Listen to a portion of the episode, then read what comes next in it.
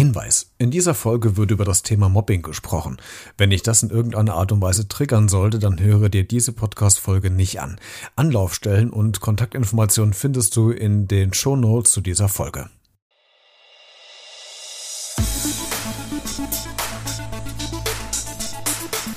Heute in der Folge. Ich habe mich tatsächlich, äh, tatsächlich sehr zurückgezogen, weil ich einfach Angst hatte, zumal es dann ja noch schlimmer wurde und dann auch körperliche Angriffe Griffe folgten. Äh, meine alten Klassenkameraden aus der Grundschule, die haben das dann natürlich auch mitbekommen und ich war dann sozusagen das gefundene Fressen. Also wir mussten wenn wir aus dem Bus gestiegen sind, immer so ein Stück über den Schulhof laufen. Und dort haben mich dann sieben ehemalige Klassenkameraden abgefangen ich bin dann hin und habe gesagt, lass mich bitte durch. Und dann haben die sich alle im Halbkreis um mich positioniert und haben angefangen, mich anzuschreien, zu beleidigen, hin und her zu schubsen. Also man fragt sich wirklich, ob das, das jetzt das Ende ist und ob wirklich Kinder in diesem Alter schon in der Lage sind, jemanden umzubringen. Hallo und herzlich willkommen zu dieser neuen Podcast-Folge. Das ist schon eine ziemlich krasse Frage, oder? Die sich ein Kind damals gestellt hat, nämlich Annabelle. Sie war in ihrer Schulzeit ein Mobbing-Opfer und heute als erwachsene Person spricht sie über ihre Erlebnisse, was Mobbing mit Menschen macht, dass immer noch viel zu viele wegschauen und was sie anderen quasi rät, die selbst unter Mobbing leiden. Eine bewegende Geschichte, die wütend und traurig zugleich macht und aufrütteln soll. Und diese Folge dient natürlich auch so ein bisschen dazu, Präventions- und Aufklärungsarbeit zu leisten. Schon mal ein Tipp für nächste Woche Sonntag. Da haben wir dann einen Experten zum Thema Mobbing, der aus der Sicht von Beratungsstellen mal erklärt, wie man sich in solchen Fällen verhält. Aber jetzt kommen wir erstmal zu der Geschichte von Annabelle und was sie zum Thema Mobbing zu sagen hat. Also nehmen wir uns die Zeit und legen wir los. Hierbei einmal Kassel zum Mitnehmen bitte. Das ist der neue Podcast aus, von und für Kassel mit Christian Becker. Also hi, mein Name ist Annabelle, ich bin 25 Jahre alt, ich komme aus Kassel und bin verheiratet, habe zwei wundervolle Kinder im Alter von vier und drei Jahren und ich bin Kinderbuchautorin. Geboren und aufgewachsen bin ich in Bad Arolsen. Ich habe bei meinen Großeltern gelebt, da äh, meine Mutter mich nicht aufziehen konnte und mein Vater selber erkrankt war. Mit drei Jahren haben meine Großeltern das Sorgerecht für mich dann übernommen. Und ab da bin ich halt in einem sicheren Zuhause groß geworden.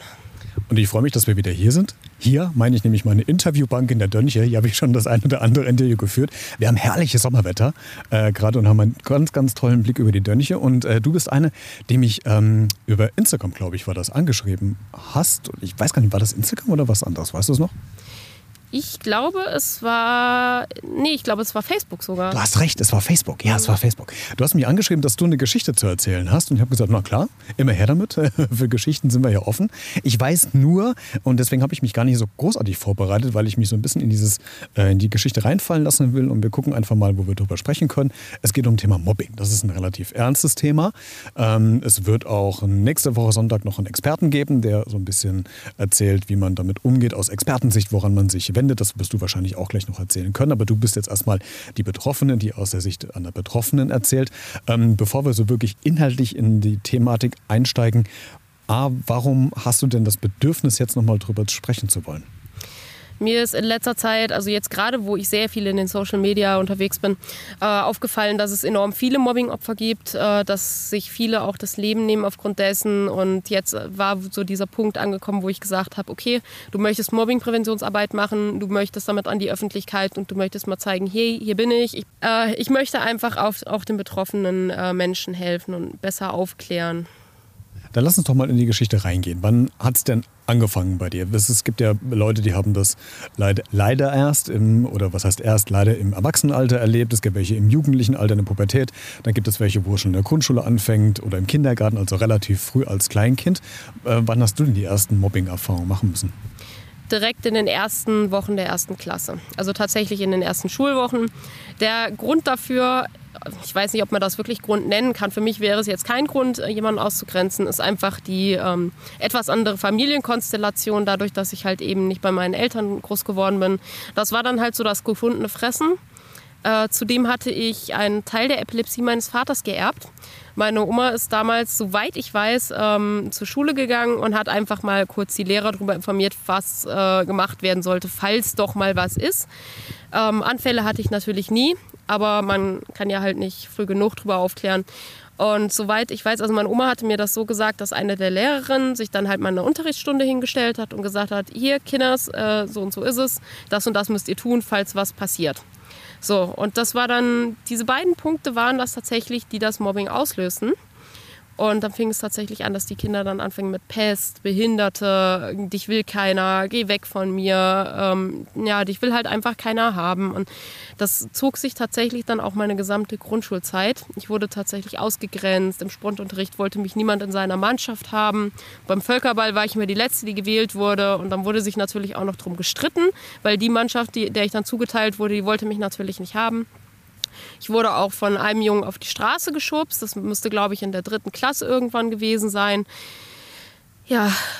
Also war es, war es erst wirklich diese verbale ähm, Geschichte, also es fing verbal an mit verbalen Beleidigungen und potenzierte sich dann quasi auf Gewalt dann auch? Es ging verbal los und es wurde, also es ging dann weiter mit Schubsereien und so weiter. Wie haben denn Lehrer reagiert? Ich weiß es gerade gar nicht mehr. Also ich wüsste jetzt nicht, dass da groß was gemacht wurde. Derjenige, der sich darum gekümmert hat, äh, war aber dann im Endeffekt mein Opa.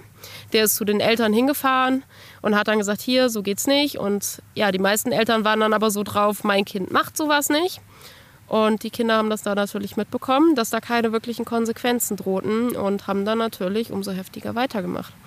Das heißt, sie haben gar keine Grenze mehr gesehen, äh, was eigentlich da passiert. An wen hast, hast du dich denn überhaupt an jemanden äh, gewendet oder kann man das in der Situation gar nicht? Frisst man sich das in sich rein? Hat man eine Scham, das irgendjemand anderem zu erzählen oder andere an, über Rat zu fragen? Wie, wie bist du denn damals, wenn du dich erinnern kannst, damit umgegangen? Ich habe mit meinen Großeltern natürlich darüber gesprochen, was mir da widerfährt. Ich glaube, in dem Alltag begreift man noch nicht so ganz, was da eigentlich vor sich geht. Äh, deswegen hat das noch nicht so eine Riesenrolle gespielt. Ja, ich habe es, glaube ich, den Lehrern zwischendurch mal gesagt. Also ich hatte vor ein paar Jahren mal eine Lesung mit meinem Manuskript. Ich hatte meine Biografie veröffentlicht. Ähm, diese habe ich aber jetzt erstmal aus dem Netz genommen, weil ich die nochmal überarbeiten möchte. Und zu dieser Lesung ist meine alte Grundschullehrerin tatsächlich erschienen und äh, sie hat angefangen zu weinen. Als sie die Geschichte gehört hat, hat sie angefangen zu weinen und sie hat mich auch in den Arm genommen. Und sie wusste nicht wirklich, was da passiert. Das heißt, die hat es an dem Tag der Lesung quasi erst erfahren, Jahrzehnte später, als es passiert ist? Das ganze Ausmaß dessen, äh, was das ausgelöst hat, ja, das hat sie an diesem Tag erst wirklich richtig erfahren. Boah, das ist ja auch, also da möchte ich auch nicht in der Haut dann der, der, der Lehrkraft stecken, weil die muss sich doch, hat sie, hat sie irgendwie gesagt, äh, hätte sie das gewusst, hätte sie anders reagiert, hat sie sich äh, Vorwürfe gemacht, wie, wie, ähm, wie ist denn die damit umgegangen? Sie hat nicht großartig was dazu gesagt. Also sie hat halt gesagt, dass es ihr leid tut und dass sie davon nicht alles wusste und dass es unglaublich ist, was ich durchgemacht habe. Und das, ich, ich, muss sagen, das war meine Lieblingslehrerin, die hat mit uns, soweit ich weiß, Kunst oder Sozialkunde gemacht und absolut durchaus tolle Frau. Vielleicht hört sie das, ich werde ihr das bestimmt auch schicken. ähm, sie wird wissen, dass sie gemeint ist. Ähm, ja, im Nachhinein wünsche ich mir natürlich, ich hätte mich mehr an die Lehrer gewandt, aber ich war klein. Klar, da weiß man auch gar nicht mit der Situation umzugehen. Wir werden hier gerade von tausend Fliegen belagert, merke ich gerade. Sitzen wir in irgendeinem Nest oder so? Ich weiß das gar nicht. Ähm, Grundschulzeit ist dann abgeschlossen, dann ist ja irgendwann der, der Schulwechsel, äh, findet ja statt in der weiterführenden Schule. Ist es dann so, dass es quasi mit dem Schulwechsel, also mit dem Ende der Grundschulzeit dann auch nachgelassen hat? Oder bist du dann blöderweise mit den gleichen Klassenkameraden dann auf dieselbe weiterführende Schule gegangen? Hat sich das also quasi weiter fortgesetzt? Äh, teilweise. Ich bin ja auf die Realschule dann gekommen, einige sind auf die Hauptschule gewechselt. Wir waren aber größtenteils alle im selben Pavillon, sage ich mal. Also unser Gebäude war damals ein kleines Pavillon, da waren die fünften, sechsten Klassen untergebracht. Und die ersten Wochen war es dann tatsächlich besser. Und ich hegte dann natürlich auch die Hoffnung, äh, dass ich dann jetzt endlich glücklich werde, in Ruhe lernen kann, dass alles gut ist. Und ich habe dann auch recht schnell tatsächlich eine Freundin gefunden mit der ich unglaublich viel gemacht habe. Mal war ich bei ihr, dann war sie ganz oft bei mir. Wir haben sehr viel miteinander gemacht. Sie war auf meinem Geburtstag. Also es war dieses halbe Jahr war schon relativ glücklich und dann ging das ganze Theater wieder von vorne los. Sie war eines Tages bei mir und wir haben äh, miteinander gespielt, wie man halt als Fünfjährige spielt, äh, als Fünftklässler, genau, Fünfjährige, mhm, als Fünftklässler spielt. Und sie hat sich dabei den Finger verletzt. Und sie hatte dann einen Haarriss im Finger und ich dachte, okay, das kann jetzt halt passieren. Ich habe mich halt schlecht gefühlt, obwohl es nicht meine Schuld war. Und am nächsten Tag hat sie angefangen, rum zu erzählen, ich hätte ihr mit Absicht den Finger gebrochen. Und dann äh, ging das ganze Theater von vorne los. Das, Da, da, da kriegt man schon so eine innerliche Wut, wenn man es ja nur, nur hört. Äh, wenn du jetzt weißt, dieses System wiederholt sich gerade, was du schon in der Grundschule erlebt hast. Äh, jetzt bist du ein paar Jahre älter und hast die Erfahrung in der Grundschulzeit ja schon gemacht. Ähm, hat das irgendwas geändert im Umgang dessen damit auf der weiterführenden Schule? Bist du anders damit umgegangen? Bist du offensiver dann auf Personen zugegangen, um die um Hilfe zu bitten? Oder verfällt man in gleiche Muster wieder zurück, wie es damals in der Grundschulzeit schon war? Ich habe mich tatsächlich, äh, tatsächlich sehr zurückgezogen, weil ich einfach Angst hatte, zumal es dann ja noch schlimmer wurde und dann auch körperliche Angriffe Griffe folgten. Äh, meine alten Klassenkameraden aus der Grundschule, die haben das dann natürlich auch mitbekommen und ich war dann sozusagen das gefundene Fressen. Und dann gab es da halt einen Tag, wo ich, ähm, also wir mussten, wenn wir aus dem Bus gestiegen sind, immer so ein Stück über den Schulhof laufen, hinterm ähm, Biologiegebäude lagen zu unserem Gebäude unten. Und dort haben mich dann sieben ehemalige Klassenkameraden abgefangen. Und ich habe dann erst gedacht, selbstbewusst, komm, du schaffst das, du gehst da jetzt durch. Äh, ich bin dann hin und habe gesagt, lass mich bitte durch. Äh, ich möchte hier vorbei. Es war halt die Abkürzung hinter dem Gebäude. Und äh, da habe ich aber schon gemerkt, Mist, das funktioniert jetzt hier gar nicht.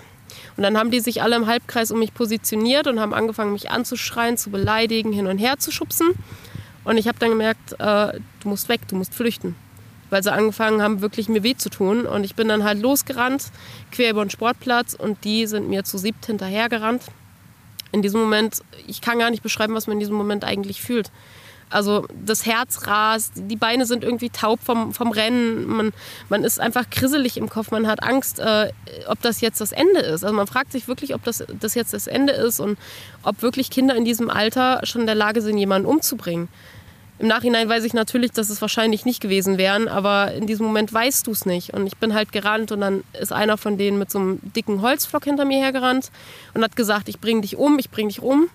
Und die haben mich dann hinter so ein Basketballnetz, also es war so eine riesengroße, ja, so, so ein Gitter, so ein ganz großes, haben die mich gehetzt in eine Dornenbüsche. Und dann war ich natürlich gefangen. Und dann kam er halt und hat mich angefangen zu schlagen. Und ich habe gedacht, das ist jetzt das Ende. Ich habe gedacht, das ist, jetzt ist vorbei. Und dann bin ich halt auf die Straße gesprungen und habe gedacht, jetzt hast du es geschafft.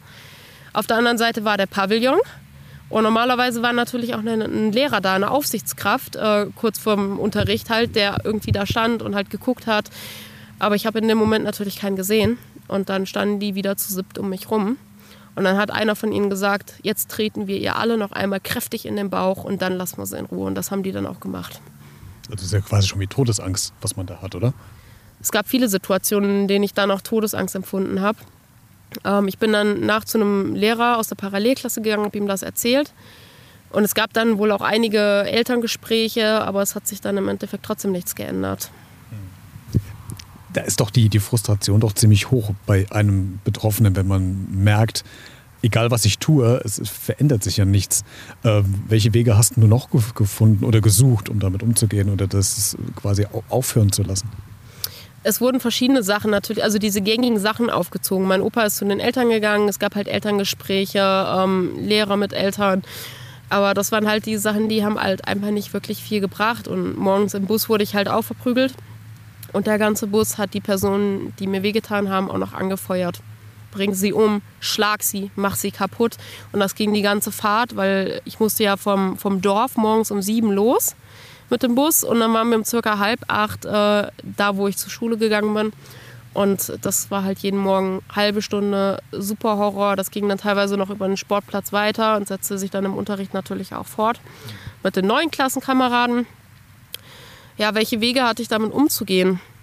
Ich denke, ich habe irgendwann einfach resigniert. Ich habe einfach dann irgendwann mich taub gestellt und habe es einfach über mich ergehen lassen, weil ich mehr nicht tun konnte. Auch der Busfahrer hat sich da gar nicht drum gekümmert. Der hat halt auch nicht geholfen und unterstützt, wenn er es mitbekommen hat.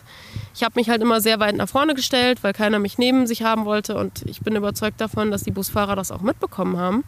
Aber gesagt hat da keiner was. Ich habe dann einfach irgendwann gesagt, okay, vielleicht hast du es ja doch verdient. Also hast du quasi die Schuld bei dir selbst gesucht? Ja, ich habe dann irgendwann angefangen, tatsächlich die Schuld bei mir selbst zu suchen. Ich denke, das tut jedes, äh, jeder Mensch, der gemobbt wird, fängt irgendwann an zu überlegen, bin ich vielleicht falsch? Bin ich einfach kein, kein guter Mensch? Vielleicht äh, gibt es einen Grund, warum sie all das mit dir tun. egal ob es jetzt in der Grundschule ist oder in den weiterführenden Schulen, so was prägt einen ja, auch jetzt äh, als Erwachsene, jetzt sind wir beide sitzen hier auf der Bank und sind Erwachsene und sprechen über das Thema. Wie hat denn diese ganze Erfahrung in dich quasi verändert oder äh, welche Einstellung hast du jetzt als erwachsene Person, wenn du äh, solche Sachen mitbekommst, vielleicht bei deinen eigenen Kindern, was ich hoffe, dass nicht passiert ist, aber man bekommt das ja in der Gesellschaft mit. Ist man da sensibler? Reagiert man da anders? Äh, bist du in der Aufklärung, Präventionsarbeit unterwegs? Also wie quasi, wie prägt einem das Leben dann? Du meinst jetzt, was Folgeschäden zum Beispiel angeht. Äh, ich habe eine soziale Phobie, eine Angststörung und habe Borderline. Also das war halt äh, eine sehr, sehr heftige Zeit.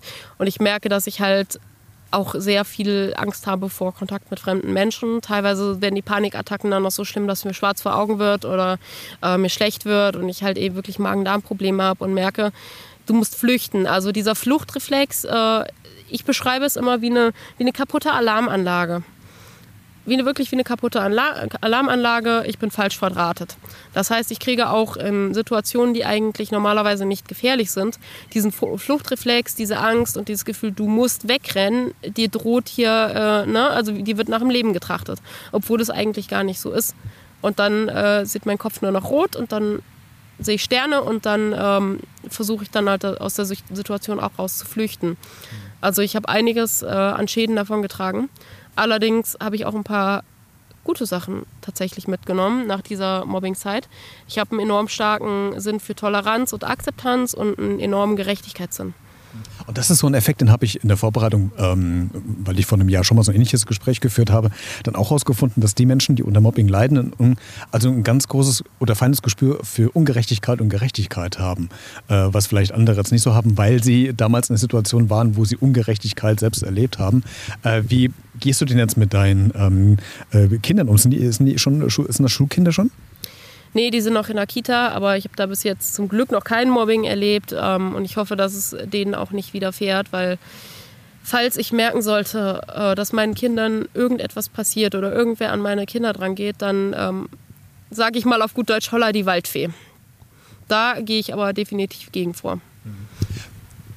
Sucht man sich trotzdem dann äh, später als Erwachsene nochmal irgendwie so ein, so ein, äh, mir fällt jetzt gerade das richtige Wort nicht an, irgendwie so ein, so ein eine Arbeit, eine Tätigkeit, wo man quasi das nochmal verarbeiten kann, dessen, was man selbst erlebt hat? Oder ist das quasi unterschwellig immer da? Oder versuchst du das auf irgendeine Art und Weise jetzt noch zu verarbeiten? Es ist immer da. So leicht ist das äh, tatsächlich nicht zu verarbeiten. Es ist immer da. es gab schon Zeiten, äh, die wesentlich schlimmer waren, allein deswegen, weil ich dann irgendwann die Borderline-Diagnose bekommen habe. Und ich saß mit, ich müsste so zwölf oder dreizehn gewesen sein, vielleicht auch 14, irgendwie sowas um den Dreh. Da saß ich das erste Mal im Badezimmer und habe mir die Arme aufgeschlitzt. Weil der Schmerz einfach zu stark war, dieses, äh, du gehörst hier nicht hin, dich will keiner haben. Man hat einfach das Gefühl, man ist nicht gewollt. Man, man sitzt da und denkt, man muss sich selber bestrafen. Und irgendwann war das Gefühl dann auch, dieses Gefühl von Taubheit war dann da. Dieses Gefühl, okay, du, du musst jetzt irgendwas tun, um zu spüren, dass du lebst. Also diese Zeiten habe ich zum Glück überwunden. Also das passiert zum Glück nicht mehr. Ich denke, dass meine Familie mir da auch echt geholfen hat, da rauszukommen. Aber diese Vergangenheit, die begleitet einen einfach ein Leben lang. Das heißt, das Ritzen war auf der einen Seite eine Art Bestrafung und auf der an, also eine Bestrafung gegenüber sich selbst und auf der anderen Seite aber auch, wenn ich es richtig verstanden habe, dass man merkt, dass man also noch, noch lebt, dass man äh, Schmerzen empfindet, um vielleicht auch den Schmerz irgendwie zu verlagern. Ist das richtig? Das war tatsächlich situationsbedingt. Wenn ich das Gefühl habe, irgendwas falsch gemacht zu haben oder wirklich nicht gut genug zu sein, dann habe ich mich damit bestraft. Und wenn ich das Gefühl habe, meine Depression ist einfach stärker geworden, dieser Schmerz ist zu stark, und, aber das Innerste ist irgendwie taub, dann habe ich mich geritzt, um zu spüren, dass ich überhaupt noch da bin, dass ich noch lebe. Wann haben das dein Umfeld das erste Mal mitbekommen? Ich bin mir nicht sicher tatsächlich. Also meine Oma äh, meinte irgendwann, sie hätte das schon mitbekommen. Die Frage ist nur, wann hat sie das mitbekommen? Weil das zog sich über eine längere Spanne. Und ich weiß bis heute nicht, wann sie das das erste Mal eigentlich realisiert hat, dass das passiert. Ich denke mal, es wird ihr schon klar gewesen sein, wenn ich mich natürlich irgendwie eine Stunde im Badezimmer eingeschlossen habe und äh, traurige Musik gehört habe, typisch Teenie halt, ähm, wird sie sich schon gedacht haben, dass da irgendwas nicht in Ordnung ist. Aber das muss man ja, also ich, ich, ich will es verstehen, deswegen frage ich da nochmal nach. Aber theoretisch muss man das doch A sehen an deinem Körper. Also das heißt, wenn jetzt zum Beispiel wie jetzt Sommer ist und man trägt kurze Kleidung, das kann man kaschieren. Ähm, wenn man jetzt aber in der Schule ist, man hat Sport, Schwimmunterricht, muss man ja zweifelsohne den Körper auch ein bisschen freilegen. Das heißt, man muss doch irgendwann, also es müssen auch andere Personen das irgendwann sehen oder wenn irgendwelche Blutspuren im Bad vielleicht noch zu sehen sind. Also, oder hast du dann solche Taktiken entwickelt, dass es wirklich immer nur kaschiert und, und versteckt hast? Zu Hause habe ich nur lange Sachen getragen. Wenn ich kurze getragen habe, dann habe ich ähm, eine Jacke drüber gezogen oder bin einfach nicht aus meinem Zimmer rausgekommen oder habe mich unter der Decke versteckt. Und vor dem Sportunterricht, muss ich sagen, habe ich mich sogar größtenteils gedrückt, wann immer das ging. Ähm, habe so getan, als hätte ich die Sachen vergessen. Allein schon deswegen, weil ich im Sportunterricht auch äh, gemobbt wurde, weil mich alle fett fanden, obwohl ich es definitiv damals nicht war. Also es gab sogar Zeiten, da war ich mit 1,65 Meter auf 45 Kilo und mochte nicht mehr essen. Ähm, ich habe mich einfach geschämt und habe mich dann, so gut es geht, nach diesen Episoden, nach dem Ritzen vom Sportunterricht gedrückt. Also entwickelt man dann solche Reflexe oder man, man entwickelt Strategien, um das quasi keinen anderen zu zeigen. So fast so äh, noch am, Ende. Was rätst du denn Personen, die vom Betroffenen sind? Gerade entweder selbst Betroffene, also äh, Kinder, Jugendliche oder Erwachsene, äh, die gerade von Mobbing getroffen sind, oder aber auch ähm, Familienangehörige, also Freunde, Eltern, Partner, Partnerinnen. Wie sollte man damit umgehen mit dieser Situation? Also ich sträube mich ja sehr dagegen, diejenigen, die gemobbt werden, Opfer zu nennen, weil für mich sind das einfach die aller, aller stärksten Personen, die sowas durchstehen. Ähm, diejenigen, denen sowas widerfährt, die sollten auf jeden Fall sich einer Person anvertrauen, sei es einem Psychologen, einem Schulpsychologen, einem Lehrer, Eltern, Freunde, Verwandte. Das ist ganz egal. Hauptsache jemand weiß davon Bescheid und kann ähm, Hilfe leisten und ja, die Initiative ergreifen, da irgendwas zu verändern. Aber auf keinen Fall sollte man schweigen. Und auch ähm, an die Eltern, die sollten einfach gerade in der Schulzeit, ich merke gerade, es passiert so viel in der Welt, die Eltern sollten ganz genau auf ihre Kinder gucken. Die sollten ganz genau hingucken, sich als, als Partner zum Reden anbieten, sag ich mal, auch ein bisschen bester Freund fürs Kind sein. Einfach damit das Kind das Gefühl hat, es kann auf die Eltern zukommen, wenn wirklich tatsächlich was passiert. Ich selber war jahrelang in psychologischer Behandlung äh, sowohl bei einer Kinder- und Jugendpsychologin, nachdem meine Mutter verstorben ist. Da ging das Mobbing übrigens nochmal richtig los, weil da hieß es dann natürlich über SchülerVZ und Skype damals, ja, deine Mutter ist bestimmt tot, weil, und, weil sie halt kein so hässliches Kind haben wollte. Sie ist bestimmt froh, tot zu sein, damit sie nicht so ein hässliches Kind haben muss. Und also Cybermobbing haben wir dann das Thema noch, ne? Genau, Cybermobbing, das geht nämlich auch, weil es passiert nicht immer alles nur draußen, es passiert auch alles ganz viel im Internet. Damals waren es wirklich SchülerVZ und Skype. Und was ich da teilweise zu hören bekam, auch ICQ, ähm, ich habe starke Morddrohungen bekommen. Also die trachteten mir dann im Endeffekt auch nach dem Leben. Als ich zur damaligen Schulleiterin gegangen bin und diese Chatprotokolle vorgelegt habe, hat die gesagt, haben Sie sich mal überlegt, ob Sie selber schuld sind daran an den Morddrohungen? Und hat mich rausgeschickt. So, also keine Hilfe geleistet, dergleichen.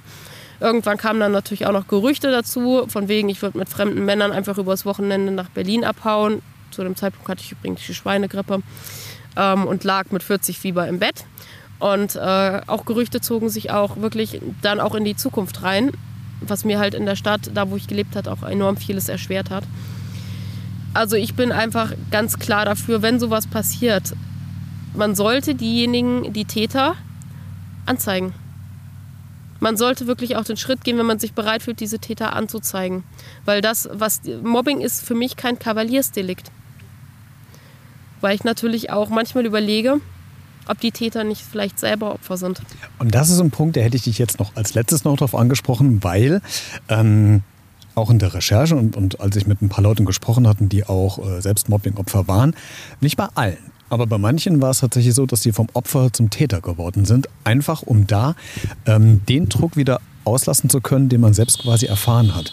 Hattest du auch mal überlegt, ähm, diese, diese Rolle mal zu wechseln? Oder ist es dir passiert oder äh, war das bei dir nie der Fall, dass du gesagt hast, okay, das ist gar nicht vorgekommen, ich habe das gar nicht gemacht?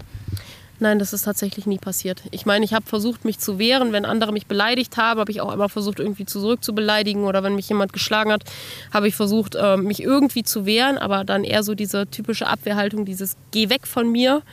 Ähm, aber die Seite gewechselt habe ich nie, weil das käme mir auch persönlich nicht in den Sinn, wenn ich selber so einen enormen, enormen Schmerz und so ein Leid erfahren habe, das anderen auch noch anzutun. Ich weiß selber, wie sich das anfühlt und ich wünsche es wirklich keinem. Ich wünsche es theoretisch noch nicht mal meinem ärgsten Feind, ähm, so ein Leid erfahren zu müssen. Annabelle, dann danke ich dir, dass du äh, die Chance genutzt hast, mich anzuschreiben, dass wir über deine Geschichte gesprochen haben, ähm, dass wir es öffentlich gemacht haben, weil ich glaube, es wird noch zu wenig über Mobbing gesprochen und äh, was das eigentlich mit Menschen macht, was dahinter steckt. Äh, auch wenn das andere, bei dir war es natürlich jetzt extrem, vielleicht nur aus Spaß, andere ärgern oder so ein bisschen schikanieren, aber das geht weit über Schikanieren und Ärgern hinaus und äh, du hast heute mal so einen Einblick bekommen, was das A mit Menschen macht, wie man sich fühlt und was das für Auswirkungen vor allen Dingen äh, für die nächsten Jahrzehnte quasi für, das, für die äh, Person hat. Vielen Dank, dass du zu Gast warst.